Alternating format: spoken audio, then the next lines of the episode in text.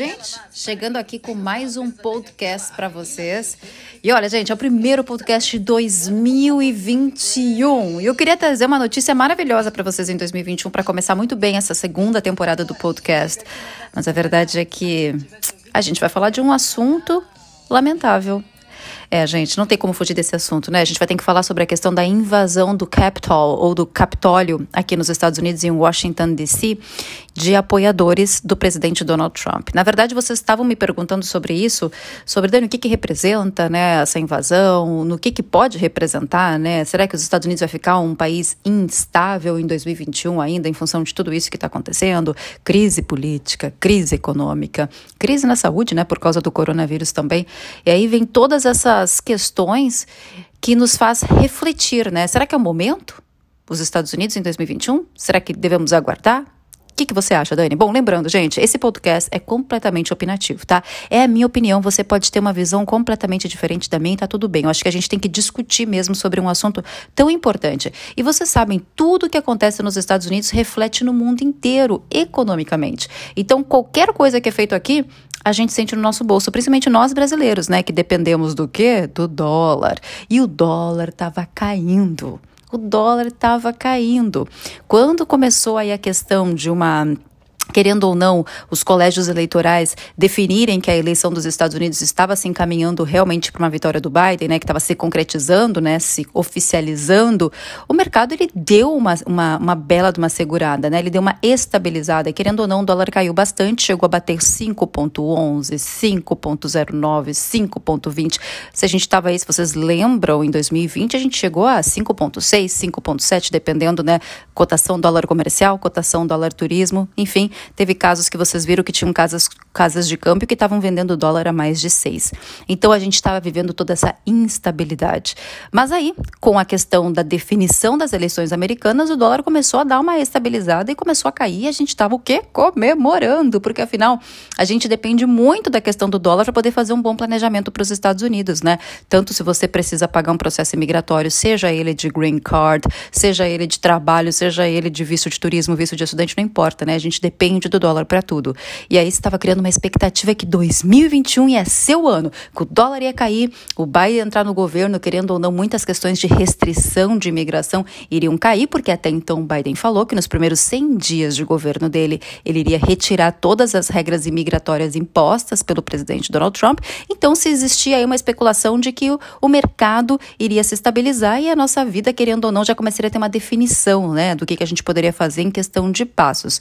Mas aí, gente. Aí acontece tanta coisa nesse meio tempo, eu não sei, sabe? Como eu disse para vocês, é um podcast completamente opinativo, mas eu fico me perguntando aqui. Ontem a gente ficou em choque com as cenas da invasão do Capitol, a gente ficou em choque. Eu nunca imaginei que as pessoas poderiam chegar neste ponto. Quatro mortos, quatro mortos e mais de 50 pessoas feridas. E aí o presidente Donald Trump, me desculpe, presidente Donald Trump, mas eu acredito que Neste momento, o senhor deve estar reavaliando o seu posicionamento público, porque não é inadmissível ir para um posicionamento público e falar tudo o que ele falou, gente.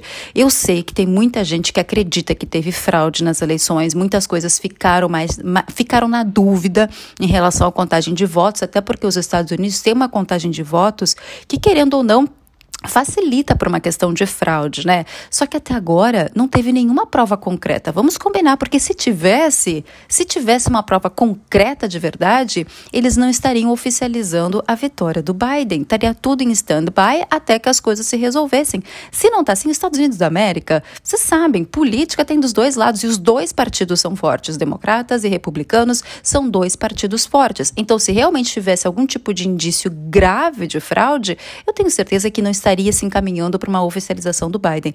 Então, se, se tiver provas, ou se, se caso Donald Trump realmente tem provas concretas, reais de uma fraude, onde estão essas provas? Falar e a público falar dizendo que foi roubado, que teve fraude, é uma coisa, outra coisa é provar. E até agora, me desculpe, eu ainda não vi nenhuma prova consistente disso. Se tiver, coloca em público. As pessoas vão poder ver e realmente poder dizer: não, peraí. Então, se teve fraudes, vamos refazer as eleições americanas. Mas se é para falar, é só incitar a violência, porque foi exatamente isso, gente. As pessoas, querendo ou não, com tudo isso que está acontecendo, coronavírus, as pessoas ficaram presas dentro de casa, a economia parou, muita gente perdeu dinheiro, muita gente perdeu emprego, as pessoas não tinham dinheiro, às vezes, até para botar comida dentro de casa, tiveram que apertar. Todo mundo sabe que o mundo teoricamente, aliás, o mundo ficou caótico, né? E querendo ou não, para a gente, para nós, humanos que estamos vivendo todo esse, esse momento, foi muito complicado psicologicamente. Todo mundo foi afetado psicologicamente. A gente teve que ficar todo mundo enjaulado praticamente para poder ter a responsabilidade de não transmitir o vírus para outras pessoas, né? E principalmente evitar mortes. Infelizmente, a gente não conseguiu evitar muitas mortes porque muita gente morreu.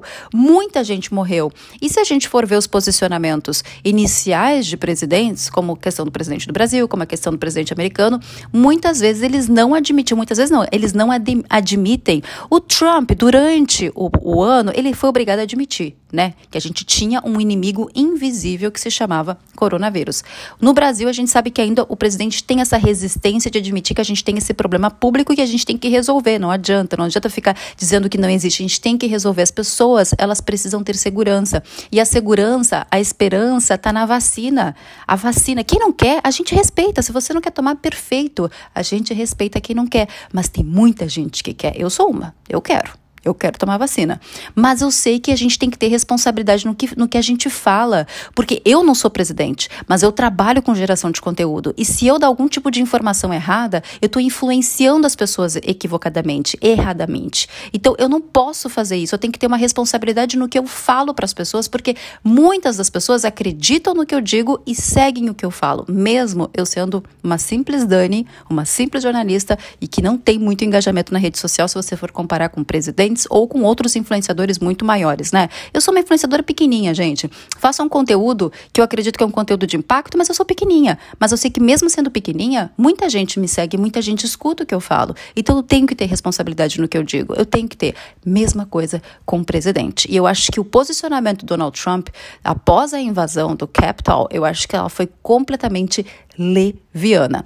Tanto que até mesmo os próprios apoiadores dele, alguns republicanos, também estão querendo que ele seja tirado do poder nesses últimos dias que ele tem pela frente. Então, estão querendo que o vice-presidente dele assuma a presidência dos Estados Unidos até concluir o processo de transição para o John Biden, então, começar a governar os Estados Unidos da América. Para vocês terem uma ideia da tensão que está aqui nos Estados Unidos. É uma tensão que a gente não esperava que isso fosse acontecendo. Primeiro que a gente não queria isso em 2021, né? A gente já passou por um ano de 2020 tão turbulento, tão complicado, tão pesado, que a gente queria começar um ano de 2021 leve, leve.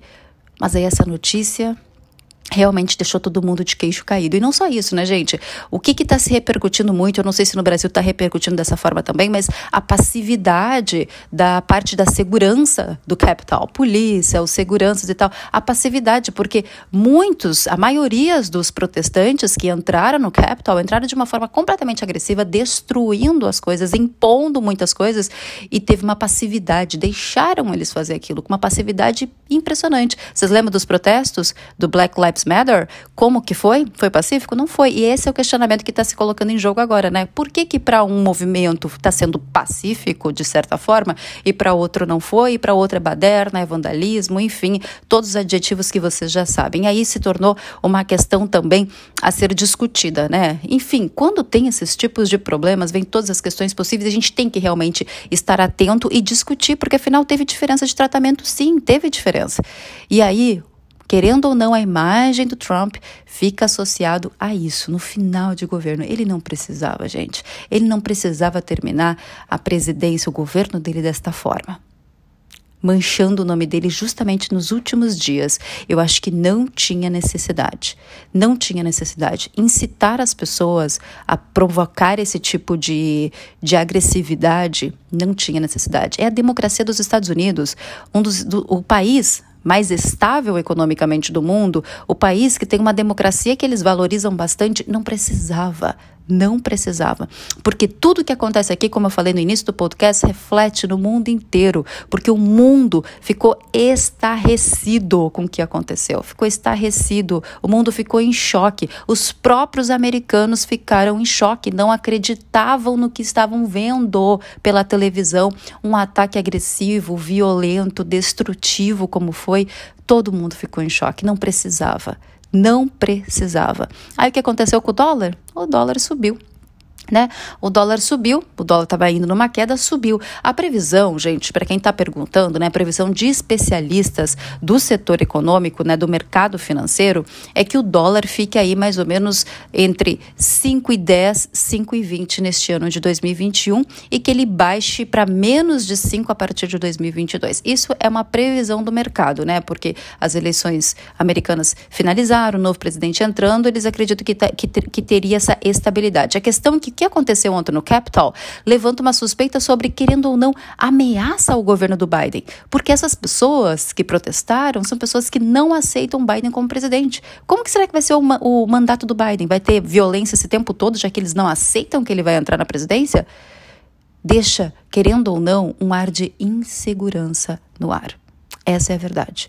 Um ar de insegurança. A gente tem que aceitar a democracia. Se os americanos votaram no Biden, querem o Biden como presidente, a gente tem que aceitar a democracia, a gente tem que aceitar a opinião. A gente não aceitou quando o Bolsonaro entrou no Brasil, a gente teve que aceitar, né? Porque afinal ele ganhou pela maioria dos votos. A maioria dos brasileiros que votaram nele queriam ele como presidente porque estavam acreditando numa mudança. Se as pessoas continuam apoiando ele ou querendo ou não uh, acabaram sei lá, daqui a pouco muita gente também acabou ficando ali naquela coisa, ai, ah, não sei se foi a melhor decisão, né? Não sei se arrependeu bastante. Muita gente se arrependeu, né?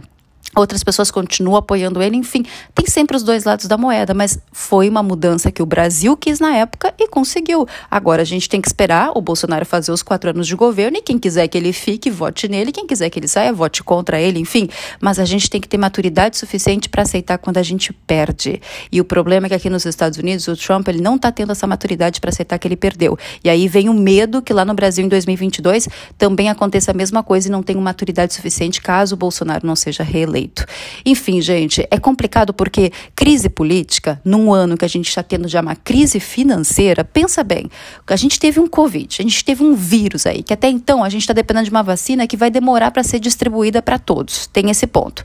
Aí a gente tem essa crise de saúde pública, que é o Covid. A gente tem uma, a gente tem uma crise financeira, uma crise econômica que foi provocada pelo Covid. E agora, para ajudar, uma crise política também?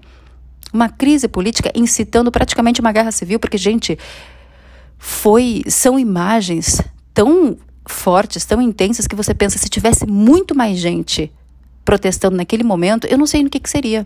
Eu não sei o que seria, porque se aquele, não foi muitas pessoas, aliás, foi um número considerável, mas não foram muitos, e já fizeram todo aquele estrago, imagina se tivesse sido maior o número de protestantes. A gente precisa de uma guerra civil agora? Não, não precisamos. A gente não quer a gente não precisa. Eu acho que a gente clama por paz.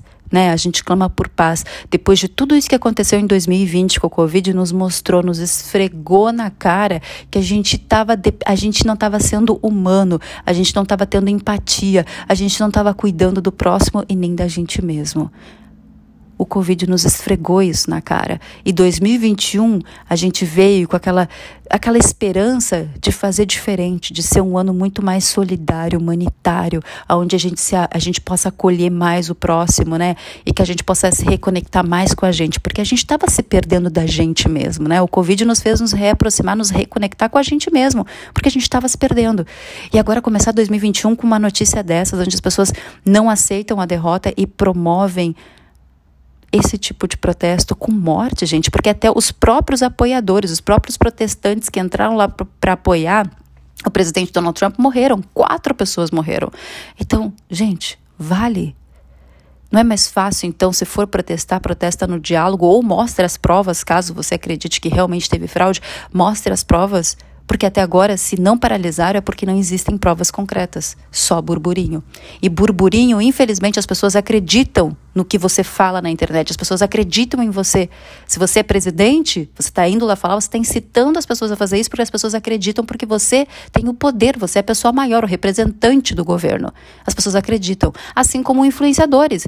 Mesmo que você seja pequeno, grande, médio, não importa. O que você fala, as pessoas acreditam, elas seguem, elas levam como verdade absoluta. Então tenha responsabilidade do que você fala. Tenha responsabilidade, gente. Porque a gente não precisa de uma guerra civil, a gente não precisa disso no mundo mais. A gente gente está em pleno 2021 e o que mais a gente quer é paz. É paz para a gente viver bem, com saúde, com segurança, com qualidade de vida, com o que a gente merece. Com o que a gente merece. E é assim que eu quero que seja 2021 dessa forma. A gente merece paz, a gente merece recomeçar e recomeçar bem, com qualidade, com vida.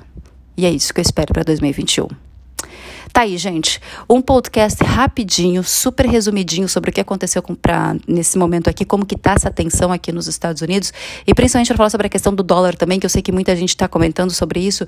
Enquanto tiver essa instabilidade política, né, essa questão toda envolvendo a questão do Biden sendo oficialmente agora eleito, né, empossado como presidente, né, a certificação dele oficialmente saiu. Então, ele, querendo ou não, ele entrando no governo, mas ainda está tendo esses protestos, deixa uma certa instabilidade quanto à questão da segurança nacional aqui nos Estados Unidos, já que nós temos um presidente para ser empossado e muitas pessoas não estão aceitando isso. O meu medo é só que não se transforme uma guerra civil, então vamos ter bastante cautela e bastante responsabilidade também. E que seja um 2021 abençoado para todos nós, porque a gente merece. Um beijo, gente. Fiquem com Deus, se cuidem e até o próximo podcast. Tchau, tchau.